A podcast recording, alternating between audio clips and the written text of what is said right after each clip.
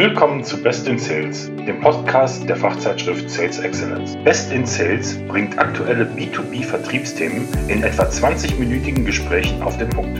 Eva Susanne Krah, Chefredakteurin des Fachmagazins Sales Excellence, diskutiert im Best in Sales Podcast mit Vertretern aus Wissenschaft und Praxis. Mehr zum heutigen Thema und ihren Gesprächspartnern erzählt sie Ihnen nun selbst. Hier ist die Moderatorin der jährlichen Veranstaltung Zukunftswerkstatt Sales Excellence Live und die Gastgeberin von Best in Sales, Eva Susanne Krah.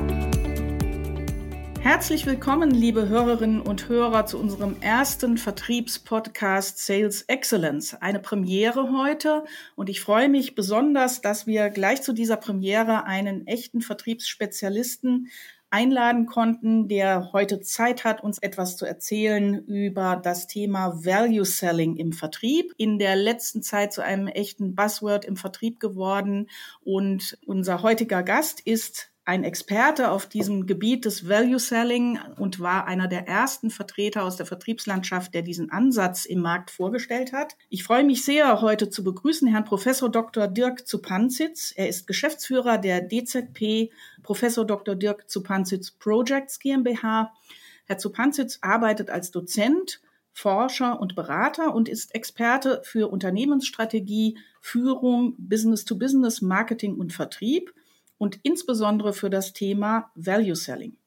Herr Zupanzitz ist außerdem habilitierter Privatdozent an der Universität St. Gallen und Beiratsmitglied der B2B-Fachzeitschrift Sales Excellence, die diesen Podcast herausgibt. Hallo, Herr Professor Zupanzitz. Ich freue mich sehr, dass Sie heute da sind. Wir haben ein spannendes Thema, nämlich Value Selling im Vertrieb. Vielleicht können Sie ja unseren Hörerinnen und Hörern noch mal kurz erklären zum Einstieg, was man eigentlich genau unter Value Selling versteht. Ja, hallo liebe Frau Krah und hallo liebe Hörerinnen und Hörer. Ich freue mich sehr, dass ich bei der Premiere dabei sein darf und danke für die Einladung. Value Selling ist äh, ein Ansatz, der schon seit einigen Jahren behandelt wird. Ähm, wir haben damals an der Uni St. Gallen mit Leistungsmarketing begonnen und Leistungsverkauf und ähm, Christian Belz, äh, mein damaliger Mentor und Freund, hat das so ins Leben gerufen. Und daraus hin hat sich auch das Thema Value Selling entwickelt. Im Grunde genommen ein Switch in der ganzen Denke und Argumentation gegenüber dem Kunden. Wir sprechen ja von einem Ansatz, der vor allen Dingen für das B2B-Geschäft relevant ist. Wir versetzen uns also hier in die Lage des Kunden und versuchen zu ermitteln, welchen Wert hat der Kunde wirklich von einer Leistung, Produkte oder Dienstleistungen, Anlagen, Systeme, Software, was immer wir verkaufen, ähm, dadurch, dass er diese Leistung von uns als Lieferant einkauft. Und im Idealfall gelingt es uns, diesen Wert auch nicht nur in schönen Argumenten zu verpacken, sondern sogar in einem monetären Wert. Und das ist dann auch die Basis dafür, dass man zum Beispiel mit Qualitätsleistungen entsprechend hohe Preise durchsetzen kann. Dadurch, dass ich nämlich aufzeigen kann, was hat der Kunde wirklich an monetärem Value äh, von der Leistung, die er bei uns einkauft. Und das ist nicht ganz einfach und deshalb ist das auch ein anspruchsvolles Sales-Konzept. Das klingt sehr spannend, Herr Zupantic. Da drängt sich mir die Frage auf, Mehrwert statt Produkte verkaufen. Das erinnert mich an Ihr Buch, das Sie bei Springer Fachmedien, also unserem Verlag, geschrieben haben. Das Buch heißt Sales Drive. Und in diesem Buch führen Sie fünf kritische Faktoren für Unternehmen an, die sogenannten 5K-Faktoren, die man beim Thema Value Selling beachten sollte. Vielleicht könnten Sie die noch mal kurz für unsere Zuhörer vorstellen. Ähm, aus meiner Sicht, äh, das geht zurück auf Christian Belz, äh, hat der das damals schon schon sehr schön strukturiert und die fünf kritischen Ks sind auch gut merkfähig. Deshalb benutze ich das auch sehr gerne in Workshops mit Unternehmen. Und äh, ist eine gute Checkliste sozusagen, um durchzugehen, wie gut man aufgestellt ist oder wie man äh, Leistungen wirklich in Value transferieren kann. Und die fünf kritischen Ks bestehen aus dem ersten K für Konfiguration. Das heißt, bin ich in der Lage, ein Leistungspaket zu schnüren, indem ich eben vorher analysiert habe, was braucht der Kunde beziehungsweise was brauchen die Entscheider im Buying Center wirklich von mir als Lieferant und entsprechend ein Leistungspaket zu schnüren, was möglichst gut alle Bedürfnisse abdeckt.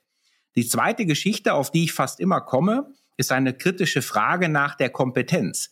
Denn meistens kommen mir bei dieser Analyse und dem Schnüren des Leistungspaketes ein paar Gedanken in den Kopf, wo ich dann so sagen muss, naja, das wäre nice to have, aber entspricht ja gar nicht unserem Kerngeschäft und damit meistens auch nicht unserer Kompetenz.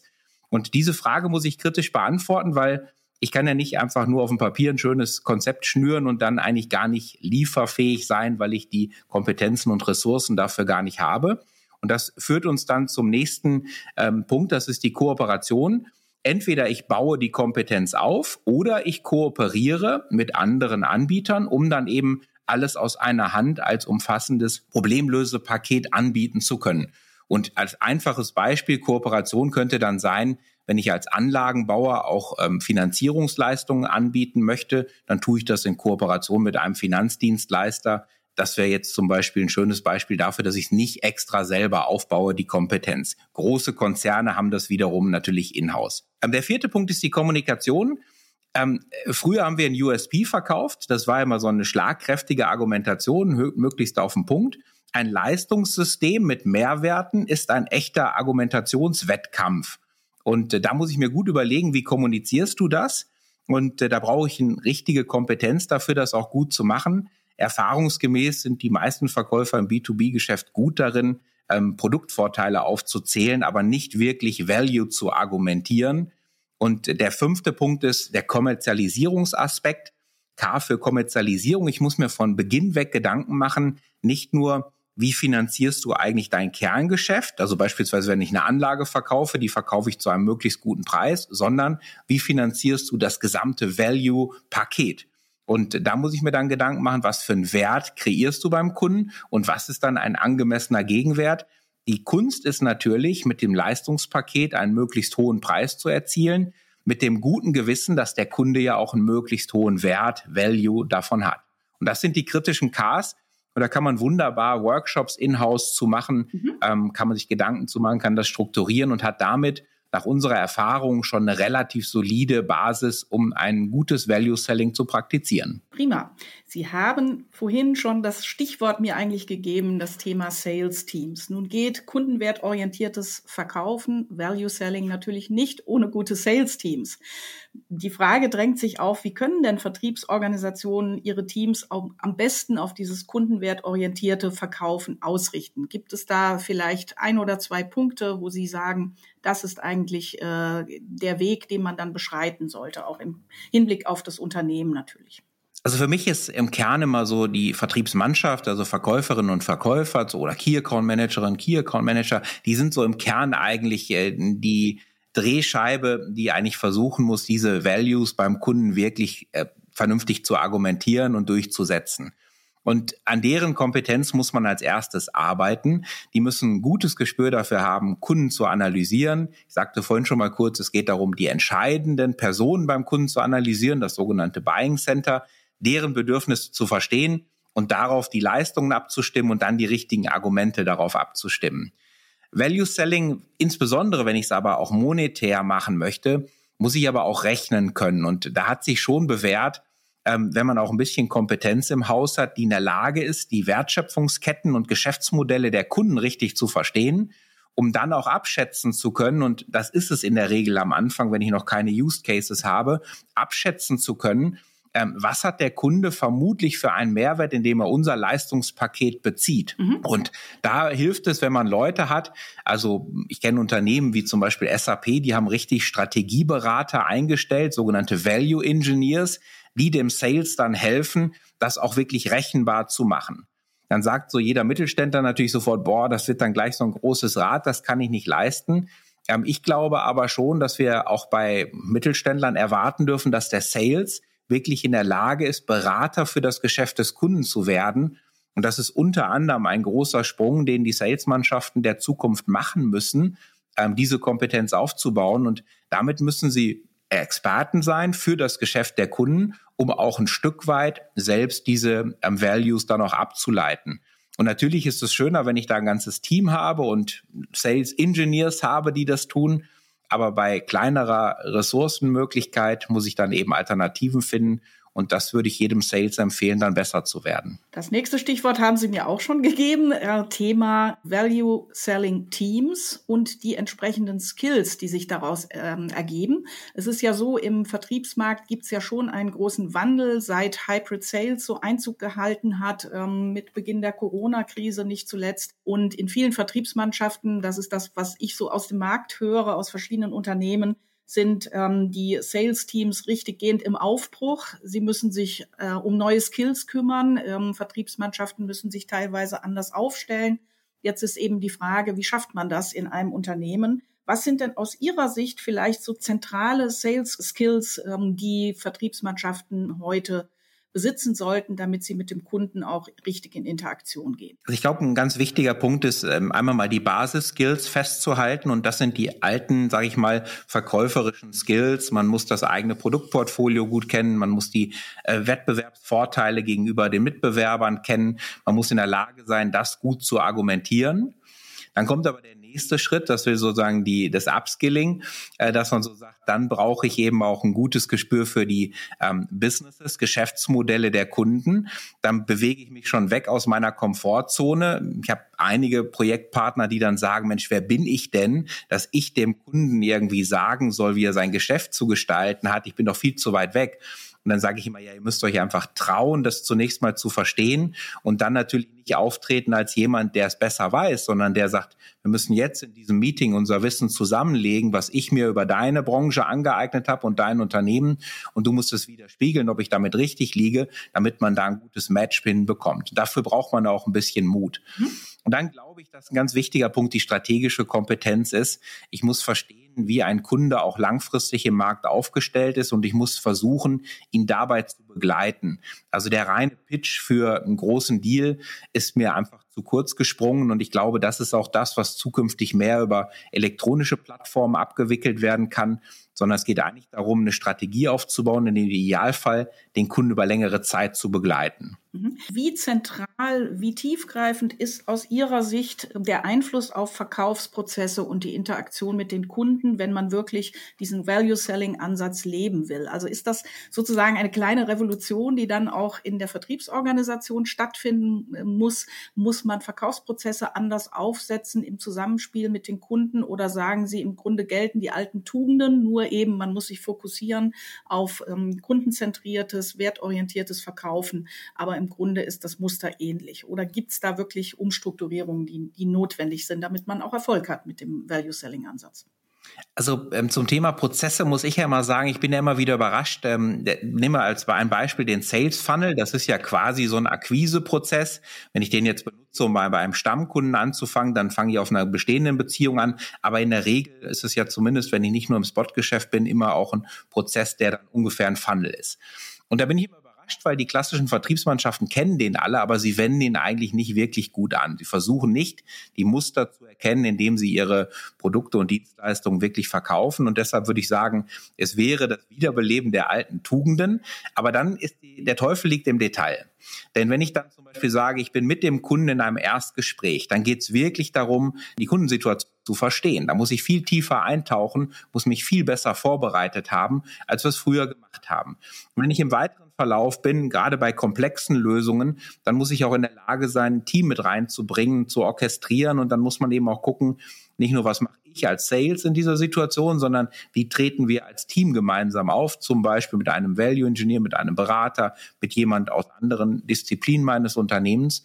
Und dann bin ich in der einzelnen Phase eines Sales-Prozesses doch sehr viel anders unterwegs, als das früher der Fall war. Und damit kommen wir zu so einem spannenden Thema noch, Du kannst da nicht die einzelnen Phasen einfach nur mengenmäßig quantifizieren, wie viele Kunden fallen raus. Das ist dieses ganze Thema, wie managst du den Funnel, sondern du musst auch auf die Qualität in den Phasen achten. Und das ist auch eine Führungsaufgabe, das zu begleiten und zu coachen spannend. Ich würde gerne noch mal kurz den Blick auf die Kunden richten. Mich würde interessieren, ist Value Selling ein Thema, das vor allen Dingen für strategische Kunden wichtig ist, für Key Account Kunden oder sagen Sie, grundsätzlich kann man Value Selling auch mit kleinen und mittleren Kunden machen, die vielleicht nicht ein so großes Auftragsvolumen haben. Das Prinzip lässt sich auf alle Kundentypen, Kundenklassen grundsätzlich anwenden, vielleicht mit einer etwas justierten Vorgehensweise.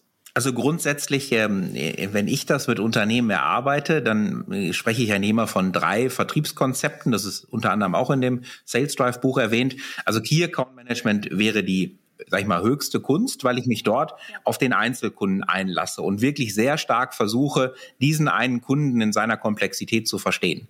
Value Selling ist für mich eigentlich so ein gutes Synonym für die B-Kunden, wo ich immer noch einen relativ kundenindividuellen Approach habe, ähm, aber wo ich schon sehr viel gröber drüber gehen muss. Dann kann ich mich zum Beispiel mit Branchen beschäftigen und weiß dann schon, wenn ich zu fünf Kunden der gleichen Branche gehe, dass die ungefähr gleich an den Bedürfnissen ausgerichtet sind, ähm, ist aber nicht der gleiche Individualisierungsgrad wie im CAM.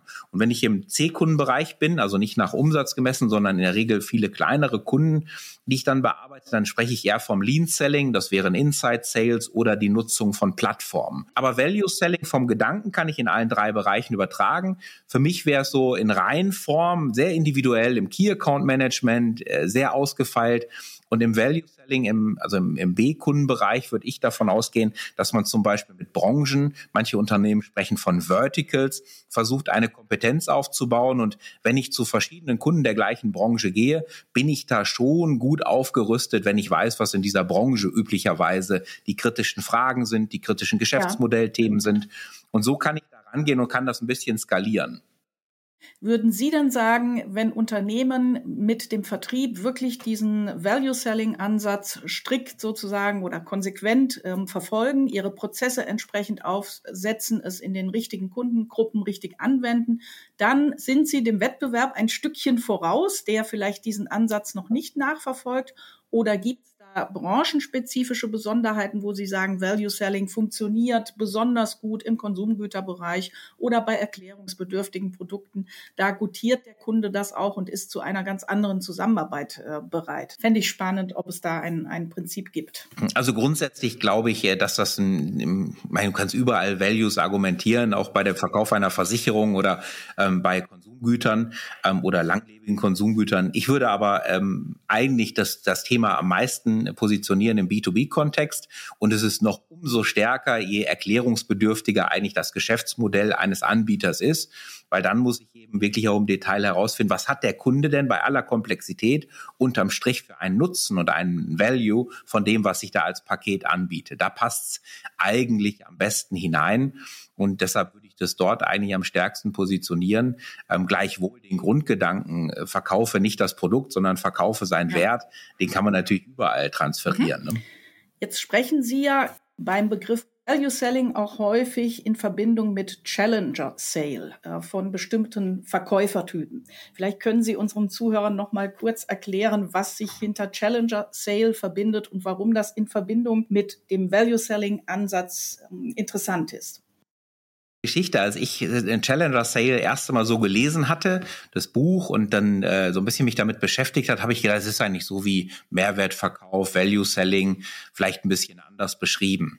Wenn man sich dann aber ein bisschen mit dem Detail beschäftigt, dann ähm, ist es zum einen, das war ja auch die Erkenntnis von den Autoren, dass man sagt, okay, es gibt verschiedene Verkäufer und Verkäuferinnen-Typen im B2B-Geschäft. Ähm, es den ähm, Hard Worker und es gibt den Problem Solver und es gibt den Relationship Manager und es gibt eben den Challenger Sale. Und der Challenger Sale ist eine Persönlichkeit, die den Kunden herausfordert, die den Kunden auch ein Stück weit ja. an bestimmten Stellen provoziert.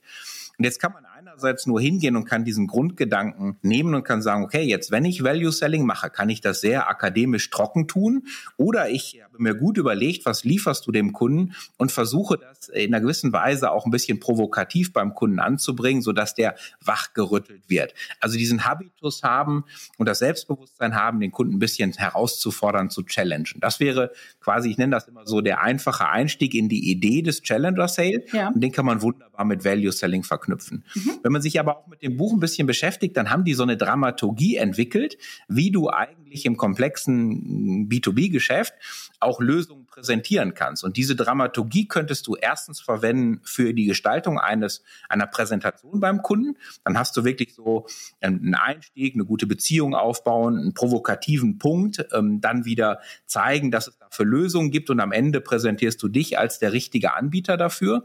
Oder du kannst das sogar nutzen, wie ich das von einigen Unternehmen kenne, um bei richtig wichtigen Geschäftsbeziehungen ganz anderes Level zu erreichen. Dann zieht man den ganzen Prozess bei den strategischen Themen eher über ein paar Monate oder Wochen hinweg und äh, im Grunde geht es aber auch wieder darum, du musst für den Kunden in dieser Geschäftsbeziehung kontinuierlich Value liefern. Insofern passt das eigentlich gut zusammen. Value ist die Qualität dessen, was wir anbieten, was der Kunde davon hat. Ja. Challenger Sale ist ein Stil und eine Methode, um das noch besser und systematischer quasi beim Kunden überzeugend zur Geltung bringen zu können. Und finde ich spannend, sich damit zu beschäftigen, mhm. würde ich jedem Unternehmen Absolut. mal empfehlen. Jetzt haben Sie Zuhörerinnen und Zuhörern schon ganz viel Praktisches mit auf den Weg gegeben. Ähm, unsere Podcasts sollen natürlich auch dazu dienen, ähm, Tipps ähm, unseren Vertrieblern mit auf den Weg zu geben. So solltet ihr agieren, das müsst ihr beachten, also bei allen Themen, die wir in den Podcasts bringen. Deshalb natürlich auch an Sie die fast schon abschließende Frage mit Blick auf die Uhr. Was sind Ihre vielleicht drei oder vier kurzen besten Tipps für das Thema Value Selling, wenn Vertriebsorganisationen, Sales Teams das jetzt in diesem Jahr sich sozusagen auf die Fahne geschrieben haben, diesen Ansatz mal auszuprobieren, vielleicht weiter zu verfolgen, Erfahrungen zu sammeln und natürlich Erfolg zu haben. Vielleicht gibt es da ein paar Tipps, die Sie kurz skizzieren können würde mal damit starten, weil ich das auch gerade mit einigen Unternehmen selber gemacht habe, mal zu reflektieren, wie treten wir eigentlich wirklich beim Kunden heute auf? Dabei vielleicht eine kurze Erkenntnis. Die meisten Unternehmen gehen ja davon aus, dass sie gute Sales-Leute haben, die das erfahren, viele Jahre schon machen. Und dann ist man überrascht, wenn man wirklich mal die Nagelprobe macht, was die da teilweise für eine Performance an den Tag legen. Also wie treten wir bei einem Kunden auf? Wie machen wir ein Geschäft? Das würde ich mal, oder ein Gespräch, das würde ich mal eine Bestandsaufnahme machen und das muss man sich vielleicht gegenseitig ein bisschen präsentieren oder als Führungskraft muss man mal mit dabei sein, um da zu gucken, wo stehen wir. Dann muss man sich mit dem Value-Gedanken beschäftigen und wirklich mal am Einzelfall überlegen, lass doch noch mal reflektieren, was bieten wir Kunden eigentlich an? Und was hat der Kunde wirklich von all dem, was wir tun für ihn, was hat er da für einen Wert von? Wie kann man das vielleicht auch monetär ausdrücken? Ja. Wie kann man das argumentieren? Und dann würde ich empfehlen, das wirklich in eine Präsentation zu packen, weil man, man kann darüber reden, ob ich das Freestyle mache, im Gespräch entwickle und so weiter. Aber wenn ich Value Selling übe, dann glaube ich, wäre das Beste, du hast eine gut durchdachte Präsentation, schulst dich zunächst mal darin, den Kunden mit dieser Präsentation durch so ein Gespräch zu führen und dann kannst du wieder anfangen, Freestyle etwas lockerer zu werden. Und das würde ich in der Mannschaft üben mit dieser Präsentation und würde danach in so einen Erfahrungsaustausch gehen und sagen, Mensch, wie hat das für euch geklappt? Was waren die Reaktionen des Kunden? Und wenn du es ganz gut machst und vielleicht auch ein vertrauensvolles Verhältnis zu deinen Kunden hast, könntest du auch mal fragen, wie ist das bei euch angekommen? Wir haben mal versucht, einen neuen Ansatz zu probieren. Ähm, das würde ich jetzt nicht bei jedem Gespräch machen, aber vielleicht bei den Kunden, wo man einen guten Draht hat, einfach mal zu sagen, ist dir das aufgefallen? Wie fandest du das? Dann kriegt man wirklich auch so ein bisschen Spiegel vom Markt. Und ich glaube, man darf sich nichts vormachen. Diese Art von, ähm, äh, von Verkauf bedingt so eine gewisse Intellektualisierung. Und ich treffe doch ziemlich viele Persönlichkeiten in unserem Geschäft an, auch im professionellen B2B-Geschäft, die sehr von sich überzeugt sind und teilweise dann doch ernüchternde Ergebnisse äh, präsentieren oder zeigen, wenn sie wirklich in so Sales-Situationen sind. Und ich glaube, da sollte man wirklich selbstkritisch sein und auch Führungskraft und als Mitarbeiter im Sales sich wirklich neu ausrichten. Und das wären so ein paar Hinweise, wie man das tun kann. Spannend. Also einfach auch mal üben, das Konzept verfolgen und ähm, sich neu ausrichten auf den Value-Selling-Ansatz. Genau. Erst Hirnschmalz rein, dann üben, dann gucken, wie man es noch weiter verwenden ja, kann. Ja, schön. Vielen Dank, Herr Supanzitz. Wir sind schon fast am Ende unseres ersten Vertriebspodcasts Sales Excellence. Ähm, natürlich haben wir noch ein Bonbon für unsere Zuhörerinnen und Zuhörer. Wer nämlich mehr zum Thema Value Selling, Strategien, Konzepte, intelligentes Pricing erfahren möchte, sollte sich anmelden zu unserer kommenden Zukunftswerkstatt Sales Excellence Live zum Thema Better Value, Better Sales. Die Digitalkonferenz findet statt am 25. Mai von 9 bis 13 Uhr, rein virtuell. Und Herr Professor Zupanzitz wird einer der Hauptvortragenden sein. Natürlich, wie könnte es anders sein, zum Thema Value Selling. Herr Professor Zupanzitz, vielleicht möchten Sie ganz kurz schon etwas verraten, worum es in dem Vortrag gehen wird. Wir freuen uns jetzt schon auf Ihren Vortrag. Also ich würde gerne äh, den Versuch starten, wirklich zu begeistern für das Thema, weil ich einfach dieses Gefühl habe, erster Reflex ist, man kennt das Thema, man hat es schon mal gehört, aber wenn man wirklich mal auf äh, seine eigenen Praktiken schaut, dann stellt man fest, die meisten haben da deutliche Optimierungsreserven. Und ich würde gerne versuchen, äh, Freude daran zu vermitteln, das mal für sich auszuprobieren und dann vielleicht wirklich in der eigenen Sales Performance einen Schritt nach vorne zu machen. Das erleben wir dann in den Projekten, wo wir das begleiten dürfen. Und vielleicht haben die Teilnehmenden Lust, mit mir darüber ein bisschen zu diskutieren dafür äh, freue ich mich auf diesen Vortrag. Sehr spannend. Ähm, wir freuen uns auch. Und wer sich schon anmelden möchte, braucht nur auf www.springerfachmedienlive.de zu gehen. Dort gibt es das aktuelle Programm und alle Informationen.